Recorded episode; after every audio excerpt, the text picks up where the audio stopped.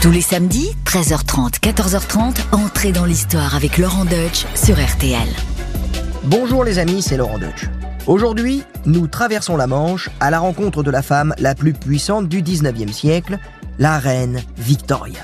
Son règne a duré plus de 60 ans de 1837 à 1901, un record à une époque où l'espérance de vie est à peine de 45 ans et où la maternité est la première cause de mortalité chez les femmes. Or, Victoria a eu neuf enfants qui ont tous survécu et inondé l'Europe de leurs descendants. Et ce n'est pas le seul de ses. Dernière souveraine de la dynastie des Hanovres, elle est la première qui a régné sur le Royaume-Uni et sur le Canada et l'Australie et qui a porté le titre d'impératrice des Indes. La première aussi à résider en France en visite officielle ou en villégiature. C'est vrai, jusque-là, seuls les Stuarts y sont venus, mais en tant qu'exilés. L'ère victorienne est celle de l'apogée de l'Empire britannique et du système parlementaire dans lequel Victoria a affirmé son autorité, ses opinions et même ses caprices. Petite princesse rêvant d'indépendance et de fête, elle a été une épouse très amoureuse, puis une veuve inconsolable et une vieille dame n'en faisant qu'à sa tête. Bref, elle n'a vraiment pas été le modèle de puritanisme que l'on associe au terme de victorien, et sa vie privée l'a parfois emporté sur ses devoirs officiels. Quant à son incroyable et scandaleuse famille, les Ryals d'aujourd'hui ne sont en comparaison que des enfants de cœur. Allez, entrez avec moi dans l'histoire de la reine Victoria, vous n'en reviendrez pas. RTL, entrez dans l'histoire. Avec Laurent Deutsch. Il faut d'abord que je vous présente sa famille. À la mort de la reine Anne en 1714, le Parlement a écarté ses parents Stuart parce que catholiques. C'est donc un prince allemand, l'électeur de Hanovre, qui est un cousin éloigné mais protestant, qui lui succède sous le nom de Georges Ier. Peu à peu, les Hanovre s'anglicisent tout en continuant d'épouser des princesses allemandes. Cela ne leur réussit pas trop mal. Georges II aura 8 enfants et Georges III 15. L'avenir semble assuré. Mais en 1817, l'hécatombe commence. La fille unique de Georges IV, Charlotte, meurt en couche en 1817. Ce sont donc les frères du roi, tous quinquagénaires, qui vont devoir assurer la succession. Deux sont célibataires, donc libres de se marier avec des jeunes femmes en âge de procréer. Pas de problème. Guillaume, qui a déjà fait ses preuves en faisant 10 enfants à une actrice irlandaise, met toutes les chances de son côté en épousant une princesse de 27 ans, sa cadette. Quant à Édouard Auguste, il quitte la maîtresse française avec qui il vit depuis 28 ans pour épouser Victoria de Saxe-Cobourg, une veuve de 31 ans, mère de deux enfants. Les deux frères se marient le même jour, le 29 mai 1818. Et oui, la course à la maternité commence. Guillaume aura deux filles qui mourront au berceau. Le gagnant sera donc Édouard Auguste, duc de Kent. Gagnant, mais pas très longtemps, car il meurt sept mois après la naissance en mai 1819 au palais de Kensington d'une ravissante petite fille dodue comme une perdrix, notre Victoria. Le roi George III meurt complètement fou en 1820. Son fils George IV, débauché et obèse, ses sujets l'ont surnommé Big Ben, règne jusqu'en 1830. Il déteste son frère, le duc de Kent, et sa femme qu'il juge trop allemande et trop ambitieuse. Et il ne peut pardonner à Victoria de remplacer Charlotte. La naissance de Victoria n'est même pas annoncée aux cours européennes. En 1830, Guillaume devient roi sous le nom de Guillaume IV. Mais la guerre continue entre la duchesse de Kent et les méchants et gentils oncles de Victoria. Et tous n'ont qu'un but, prendre le contrôle de la future reine d'Angleterre. La duchesse met alors en place le système Kensington. Luthérienne, très pieuse, elle veut préserver sa fille des dépravations de la cour. Ainsi, Victoria est confinée à Kensington Palace près de Londres et son entourage familial, outre sa mère, se limite à sa demi-sœur Théodora qui l'adore et aux visites de l'oncle Léopold, le frère de sa mère. Il y a aussi la gouvernante hanovrienne, la baronne de Lesen, très attachée à Victoria et qui sait mieux que quiconque calmer les crises de fureur d'une petite fille déjà très consciente de ce qu'elle est et de ce qu'elle sera. Reste qu'elle est élevée très strictement et presque cloîtrée. Elle n'est jamais seule, couche dans la chambre de sa mère et ne descend jamais un escalier sans qu'on lui tienne la main. Très intelligemment, la duchesse de Kent a imposé à la maisonnée l'usage exclusif de l'anglais. Il faut absolument faire oublier les origines allemandes de sa fille. Non pas celles des Hanovre, mais celles des Saxe-Cobourg. Victoria parle cependant très bien l'allemand et l'italien. Elle devient aussi une excellente musicienne et acquiert des notions solides dans toutes les matières nécessaires au rôle qui l'attend. Sa mère met toutes les chances de son côté en faisant valider son éducation par l'archevêque de Canterbury. Et elle reçoit même les félicitations du Parlement qui vote en 1830 sa désignation comme régente en cas de minorité. Elle est assistée dans sa mission par un ancien écuyer de son mari, John Conroy. A-t-il été son amant? Sans doute. On l'a dit même ensorcelé par ce Conroy qui règne sur son esprit et sur ses finances et qui compte bien obtenir titre et fortune en soumettant aussi Victoria. Mais la fille n'est pas la mère et Victoria le déteste et ne s'en cache pas. Victoria qui ne sort que pour des apparitions publiques et des voyages dans le royaume soigneusement programmés. Et là pour le coup c'est une réussite car elle devient rapidement très populaire. Guillaume IV aussi a de l'affection pour sa nièce. Mais pour humilier sa mère, il exige que l'on change le prénom de Victoria pour un prénom plus chrétien. D'autant que, encore pire, c'est un prénom d'origine française. La bataille de Waterloo est encore dans toutes les mémoires. Finalement, l'Église et le Parlement tranchent en faveur de la duchesse. Furieux, le roi se promet de tout faire pour rester en vie jusqu'à la majorité de sa nièce, afin que la duchesse ne soit jamais régente. Mais pour autant, rien ne semble entamer la joie de vivre de Victoria. Elle adore danser quand elle en a l'occasion, elle adore naviguer pendant l'été sur le yacht familial et visiter son oncle Léopold à Claremont. Et lui aussi, il est ravi de lui donner ses premières leçons politiques. Mais à partir de 1830, il couronne les ambitions de sa petite dynastie de Saxe-Cobourg en devenant roi des Belges. Il va réserver à sa nièce une belle surprise, mais je vous en dis pas plus pour le moment.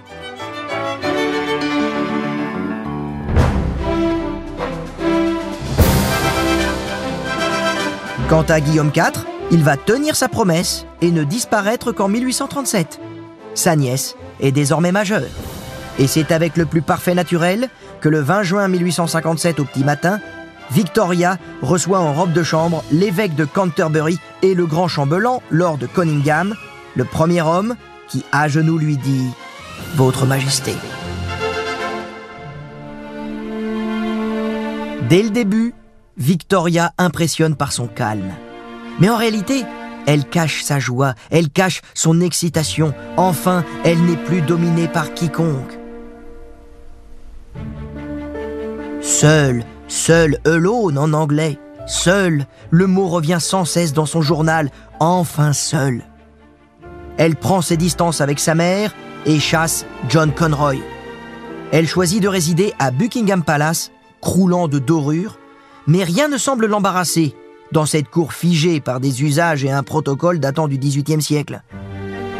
Sa détermination à décider seule lui rend le tout plus léger. À commencer par la couronne du sacre. Celle de Charles II, en effet, était trop lourde pour une petite reine d'un mètre cinquante. Donc, le 28 juin 1838, à l'abbaye de Westminster, elle en arbore une autre, somptueuse, orné du saphir d'Édouard III et du rubis du prince noir. Malheureusement, on n'a pas de photographie ni de télévision pour diffuser ces images extraordinaires du début du règne.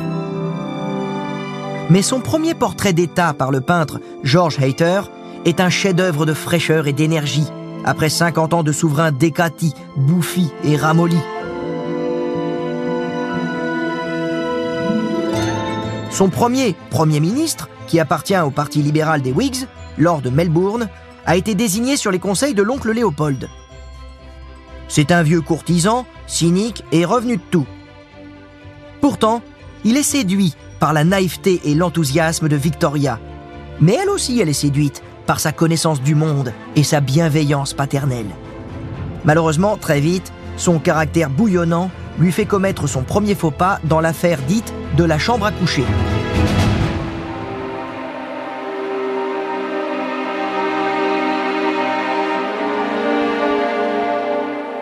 Nous sommes en 1839.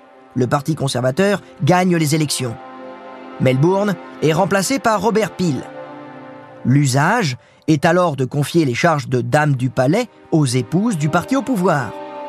Et là, Victoria refuse catégoriquement. Peel démissionne et ça va entraîner un terrible scandale. Le deuxième scandale va même jusqu'à mettre en danger sa popularité naissante. La baronne Lezen, son ancienne gouvernante et celle qui dirige tout au palais, fait courir le bruit qu'une dame de compagnie de la mère de Victoria serait enceinte des œuvres de John Conroy.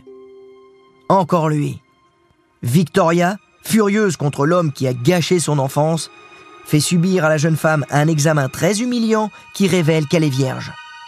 Ses rondeurs étaient liées à une infection dont elle meurt d'ailleurs quelque temps plus tard.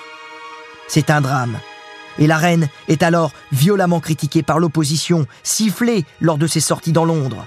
Là encore, je peux vous dire qu'elle retiendra la leçon. Mais en tout état de cause, si elle veut être libre d'aller et venir sans chaperon, il lui faut un homme à ses côtés. Victoria trouve cette alternative très choquante, ce qui ne l'empêche pas d'être sensible au charme masculin, et son entourage doit veiller à ce qu'elle ne s'amourage pas du premier venu. Ça, c'est le problème dans toutes les monarchies, vous vous souvenez de Louis XIV et de Marie Mancini? Mais tonton Léopold a tout prévu. Depuis longtemps, il songe à la marier avec l'un de ses neveux, Albert de Saxe-Cobourg-Gotha. C'était ça, la surprise qui lui réservait. Le jeune homme lui a été présenté en 1838. Fascinée par sa beauté, elle rage que l'étiquette lui interdise de valser dans ses bras. Alors elle se confie à son journal. Une aubaine rarissime pour les historiens. Elle écrit que l'idée du mariage lui fait encore peur, mais qu'elle ne peut résister, je cite, à ses yeux bleus si beaux, ce nez exquis, cette bouche si jolie avec ses fines moustaches, cette superbe silhouette, épaules larges et taille fine. Elle hésite encore. Elle s'informe sur son éducation. Puis elle l'avertit qu'il fera un grand sacrifice en l'épousant, car elle est la reine et adore son travail, et qu'elle n'est donc pas sûre de faire son bonheur. Autant de recul pour mieux sauter. Le 15 octobre 1839, elle le demande en mariage. Eh oui, c'est elle la reine, c'est elle la patronne, c'est elle qui commande. Et elle l'épouse le 10 février 1840 dans la chapelle de Saint James Palace. Coiffée d'une simple couronne de fleurs d'oranger, Victoria innove en revêtant une robe blanche. La mode en est lancée dans toute l'Europe. Elle confie à son journal la grande révélation de sa nuit de noces le plus beau jour de sa vie, et aussi la migraine qui s'ensuivit. C'était aussi la première fois pour Albert. Reste le portrait par Winterhalter qu'elle offre à Albert en 1843 pour qu'il l'ait toujours sous les yeux dans son cabinet de travail. Portrait qui rayonne de sensualité, cheveux dénoués, bouche entr'ouverte, épaules dénudées, les yeux extasiés. Voilà la femme qu'elle veut être pour lui. Vous avez sans doute en tête les représentations de la reine Victoria à la fin de son règne. Une vieille petite dame en noir, au profil impérieux et à la mine revêche, tout le contraire de la jeune femme qu'elle a été, toute jolie, rieuse, pétulante, mais aussi très autoritaire. Et le bel Albert, s'il est sous le charme de sa petite reine, il n'a pas pour autant envie de jouer les potiches. Il est réputé intelligent et sérieux, alors quel sera son rôle, quel sera son rang? Les oncles survivants de Victoria n'ont pas du tout l'intention de lui céder le pas. Surtout le roi de Hanovre. Il faut que je vous dise à ce propos que les prédécesseurs de Victoria étaient restés rois de Hanovre. Mais voilà, comme la France, ce petit royaume de Hanovre applique la loi salique. Pas de femme sur le trône. C'est donc un frère de Georges III qui l'occupe. Et peu à peu, Albert s'impose. En tant qu'époux, d'abord. Victoria lui a prêté serment d'obéissance lors de leur mariage pour tout ce qui concerne leur vie privée. Et ça l'arrange. Depuis la mort de sa cousine Charlotte, elle est terrifiée à l'idée d'accoucher. Mais surtout, elle a envie de profiter de sa vie conjugale pendant quelques années. Pourtant, elle sera enceinte à peu près tous les deux ans, de 1840 à 1857. Dépression, reproches, crise de colère, jamais elle n'admettra que sa plus belle mission est de donner la vie. Plus tard, lorsque sa fille aînée, Vicky, lui apprend qu'elle est enceinte, elle lui répond ⁇ Ce que tu dis de la fierté de donner la vie à une amie mortelle est très beau, ma chérie, mais j'avoue que je suis incapable de te suivre. Je trouve qu'à ces moments-là, on est plutôt comme une vache ou une chienne, quand notre nature devient tellement animale et si peu extatique. Hélas, l'accouchement très difficile de Vicky confirme ses angoisses. Le futur empereur d'Allemagne, Guillaume II, naît avec un bras atrophié. Quant à allaiter ses enfants sur les conseils d'Albert, qui est un adepte de Rousseau, alors là, il n'en est pas question. Et lorsque sa fille préférée, Alice, lui annonce qu'elle nourrit au sein son fils, elle baptise une de ses vaches Princesse Alice. Vous avouerez qu'on est très loin de l'image conventionnelle de Victoria. En revanche, Albert, dont les parents se sont séparés très tôt, souhaite une famille très unie. Il rapproche Victoria de la duchesse de Kent, qui se révélera une excellente grand-mère très affectueuse. Et surtout, il prend en charge l'éducation de ses enfants avec beaucoup d'affection, mais aussi de fermeté. Une double vie de cour s'instaure entre les palais officiels de Buckingham et de Windsor, et les résidences privées d'Osborne, sur l'île de White, et de Balmoral en Écosse, dont Albert a supervisé tous les travaux et la décoration. Il s'impose sur le plan dynastique puisque le nom des Hanovre est abandonné au profit de celui de Saxe-Cobourg. Et il s'impose aussi sur le plan politique, puisque contrairement à Élisabeth II, Victoria l'informe du contenu des fameuses boîtes rouges et il va jouer un rôle pacificateur dans ses relations avec le Parlement ainsi qu'avec le Parti conservateur. Victoria écoute aussi ses conseils lors de la guerre de Crimée et lors des conflits diplomatiques avec les États-Unis. Elle menace même d'abdiquer lorsqu'il est à nouveau attaqué pour ses origines allemandes et soupçonné de sympathie pour la Russie. Par ailleurs, le prince consort, il a reçu ce titre en 1857, est un homme de progrès qui s'intéresse aux sciences et aux techniques. L'exposition universelle de 1851 est son œuvre et son triomphe. Londres, qui verra défiler plus de 6 millions de visiteurs, est alors la ville la plus exotique d'Europe. Mais sa cour est aussi la plus conservatrice sous l'influence d'Albert, beaucoup plus victorien que sa femme. Il est scandalisé par les dépravations de la haute société. Et quand en 1861 il découvre que son fils, le prince de Galles, futur Édouard VII, a jeté sa gourme dans les bras d'une actrice, c'est le coup fatal. Déjà épuisé par la typhoïde, il meurt à Windsor en 1861.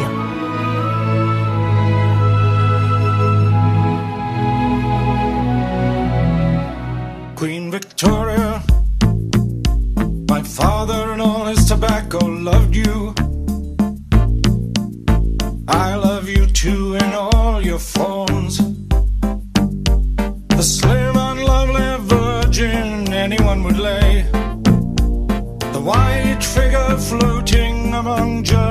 Gardienne des institutions et chef de l'Église d'Angleterre, Victoria nomme qui elle veut à tous les postes importants et notamment à celui de Premier ministre.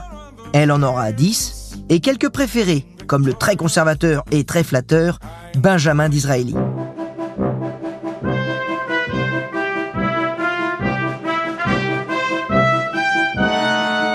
La Chambre des communes a pris le pas sur celle des Lords, mais le pouvoir d'influence de la reine reste très grand sur le Parlement, et la vie de cour est très brillante lors des sessions. Sous son règne, les cérémonies officielles n'ont rien perdu de leur splendeur et l'étiquette est toujours aussi stricte. Présentation des jeunes filles à la cour, bal costumés, dîner concoctés par des chefs français, concerts par les plus grands musiciens, Mendelssohn, Strauss, réception des souverains étrangers, tout est splendide. Le palais de Buckingham doit être la vitrine de la plus grande puissance industrielle et coloniale européenne. Victoria, avec l'appui notamment de Disraeli, fait triompher ses idées expansionnistes dans lesquelles elle voit avant tout une mission civilisatrice. En revanche, elle ne supporte aucune atteinte à la dignité de ses représentants. En 1870, le dictateur bolivien Mariano Melgarejo fait enduire de chocolat l'ambassadeur d'Angleterre et le fait promener sur une mule avant de l'expulser. Là, vous me direz, c'est pas bien méchant, quoi, faut avoir un peu d'humour, c'est que du chocolat, ça aurait pu être du pétrole auquel on aurait foutu le feu qu'une allumette. Mais outré, Victoria décide d'envoyer à La Paz une canonnière. Alors, on lui fait respectueusement remarquer que la ville est à 500 km des côtes et à 4000 mètres d'altitude, euh, donc une canonnière, ça va pas être très utile. Ok, pas de problème. D'un trait de crayon, elle raye alors la Bolivie de la carte, et jusqu'à sa mort, la Bolivie n'existera plus sur les cartes britanniques. Elle a son petit caractère, Victoria. Ou alors c'est qu'elle aime pas le chocolat. C'est dommage, ça rend aimable.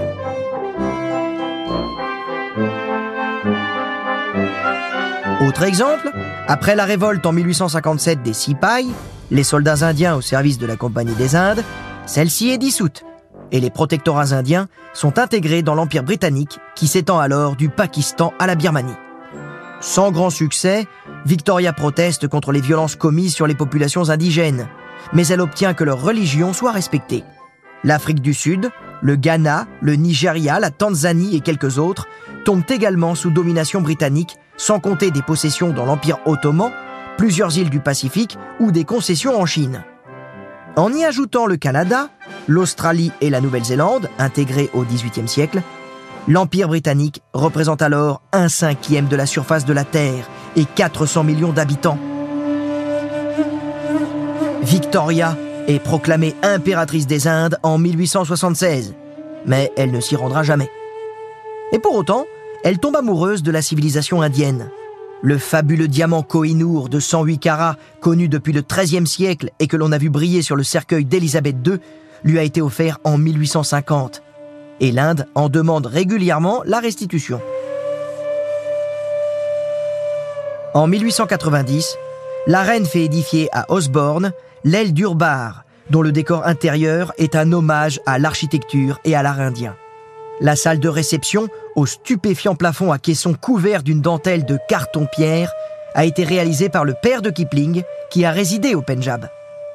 Elle s'entoure de serviteurs enturbanés et apprend même l'ourdou, la principale langue indienne, avec son secrétaire Abdul Karim, surnommé le confident royal.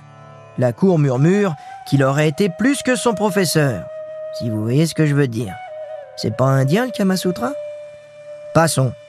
Lors de son jubilé de diamant en 1897, plus d'une cinquantaine de souverains européens sont présents, sans compter les Rajas indiens, les princes du Siam et de Perse ou la reine d'Hawaï. Les dames de la cour portent robes à traîne et diadèmes, et les hommes culottes et bas de soie, un dress code qui sera en vigueur jusqu'au milieu du XXe siècle. Victoria ne se rendit jamais en Inde ni en Afrique, d'accord, mais contrairement à ses prédécesseurs, elle voyage sans cesse. La révolution des transports et plus encore son désir de s'éloigner des contraintes des palais officiels ont facilité sa bougeotte perpétuelle. Croisière sur le yacht Victoria and Albert. Visite à ses enfants mariés sur le continent, train spécial et suite imposante. Même lorsqu'elle voyage incognito sous le nom de Lady Balmoral, Victoria est reconnue partout. À partir de 1882, elle souscrit à la mode britannique des séjours printaniers sur la toute jeune Côte d'Azur. Elle est la première depuis Henri VIII et la fameuse entrevue du Drap d'Or en 1520 avec François Ier. Elle est la première à poser le pied en France lors d'une visite privée au roi Louis-Philippe en 1843. Ses relations avec le roi des Français, au-delà d'un désir de paix, sont renforcées par des liens familiaux. L'oncle Léopold de Belgique a épousé l'une des filles de Louis-Philippe, la princesse Louise. Et ainsi, après la Révolution de 1848, la famille royale française se réfugiera en Angleterre. Napoléon III et Eugénie, qui ont tous deux travaillé à ce qu'on appellera plus tard l'entente cordiale avec l'ancien ennemi héréditaire, partiront eux aussi en exil outre-Manche après la défaite de 1870 contre la Prusse. Décidément, l'Angleterre n'est plus l'ennemi éternel.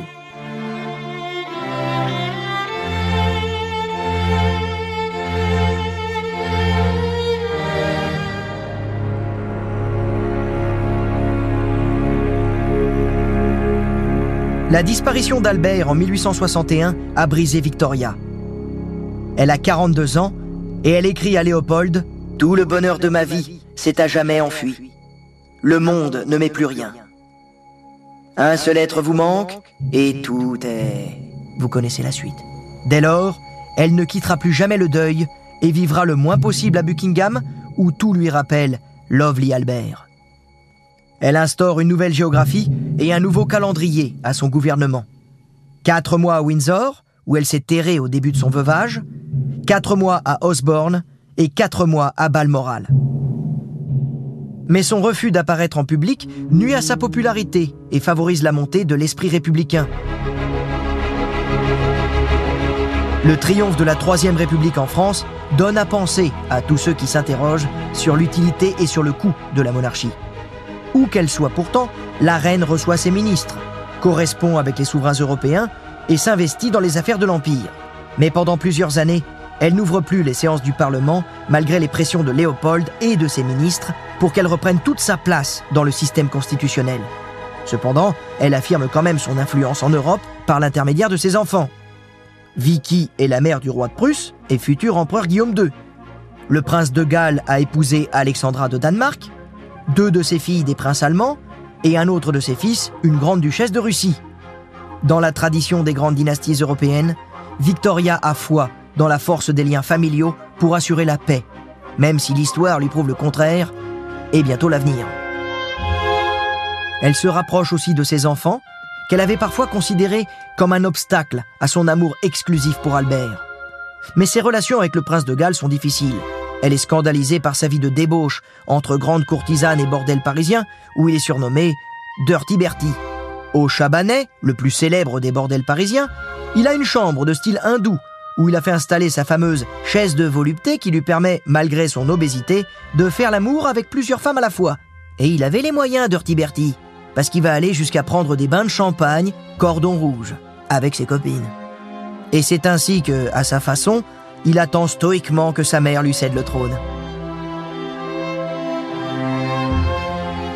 En 1889, le fils aîné d'Édouard est impliqué dans le scandale des petits télégraphistes, jeunes employés de la poste prostitués dans un bordel très chic.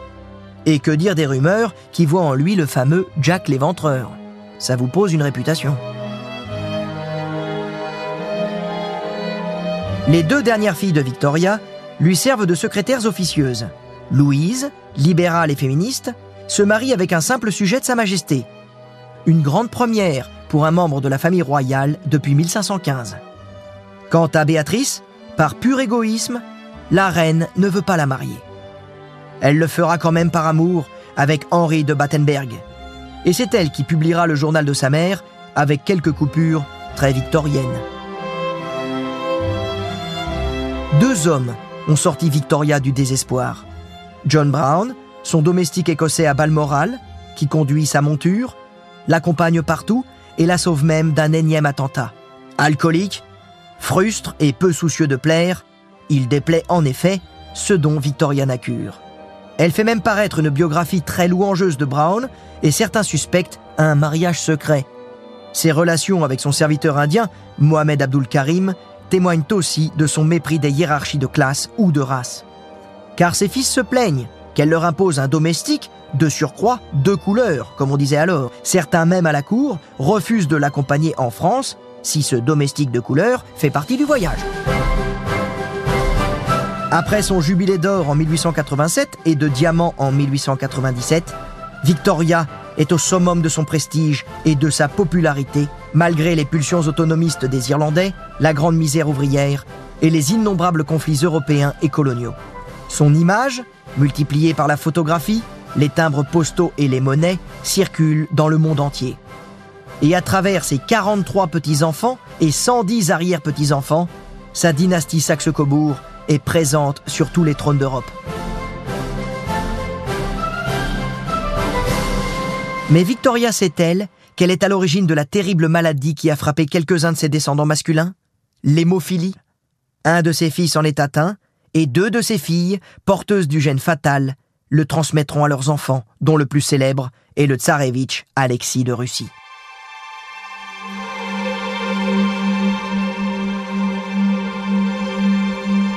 À bout de force, la reine impératrice meurt à Osborne le 22 janvier 1901. Son règne a été si long que personne à la cour ne se souvient du protocole à observer pour ses obsèques. Une petite fille de Georges III, résidente en Allemagne, en rappelle les usages. Mais derrière les fastes militaires de ses funérailles, quelques détails surprennent. La robe blanche dans laquelle elle est inhumée, avec son voile de mariée, ça, on pouvait s'y attendre. La robe de chambre d'Albert dans le cercueil et un moulage de sa main, un peu moins. Mais une mèche de cheveux et une photographie de John Brown, là, il n'y avait que Victoria pour l'oser. La plus puissante souveraine du monde occidental est restée une amoureuse éplorée et inconsolable, et le seul maître de son cœur, son tout dans tout, a été Albert, dont elle prononce une dernière fois le nom en expirant. Albert, je le dis beaucoup moins bien.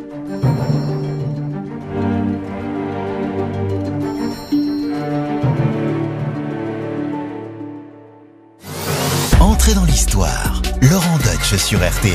Euh, si on m'avait dit qu'en évoquant la reine Victoria, la mythique reine Victoria, on évoquerait une telle histoire d'amour, moi je l'aurais pas cru. Mais justement, il faut bien préciser les choses. Et pour en parler, j'ai la chance d'avoir à mes côtés Philippe Chassaigne. Bonjour Philippe. Bonjour Laurent. Alors, je, je- je vous présente Philippe Chassaigne. Vous êtes euh, professeur d'histoire contemporaine à l'université de Bordeaux-Montaigne et auteur d'une biographie sur la reine Victoria, parue chez Gallimard en 2017. Vous êtes donc l'homme de la situation. Et dites-moi, est-ce que j'aurais pas oublié quelque chose euh, sur elle qui d'être précisé Pour ce qui est du règne de Victoria, je pense qu'il faut vraiment insister sur le fait que c'est euh, sous son long règne que la monarchie britannique euh, est devenue bah, ce que nous connaissons euh, encore aujourd'hui. Je prendrai juste un exemple, c'est euh, les obsèques de la reine Elisabeth II qui ont suivi un protocole qui est grosso modo celui que la reine Victoria avait élaboré pour ses propres funérailles, donc euh, lorsque celles-ci ont lieu en 1901.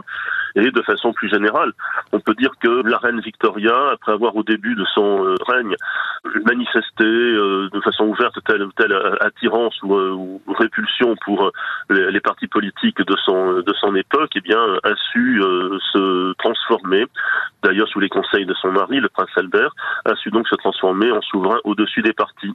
Et ce statut de souverain au-dessus des partis, eh bien c'est quelque chose que ses successeurs ont mis en application de façon tout à fait euh, exemplaire par euh, George VI et euh, donc sa, sa fille Élisabeth II, euh, qui peut dire ce que pensait la reine Élisabeth II de l'entrée dans le, la communauté économique européenne ou de la société de l'Union européenne. Si elle préférait les conservateurs ou les travaillistes, euh, personne ne le sait. Euh, Elle a tenu son devoir de réserve de la façon la plus exemplaire possible. et, et quel était son rapport euh, précisément avec, les- avec les médias Euh, À l'époque où justement euh, la, la presse, le 19e siècle, ça, ça se développe énormément, comme elle a réussi à en tenir le, le contrôle également? Effectivement, le règne de Victoria est caractérisé par l'apparition et la massification de, la presse.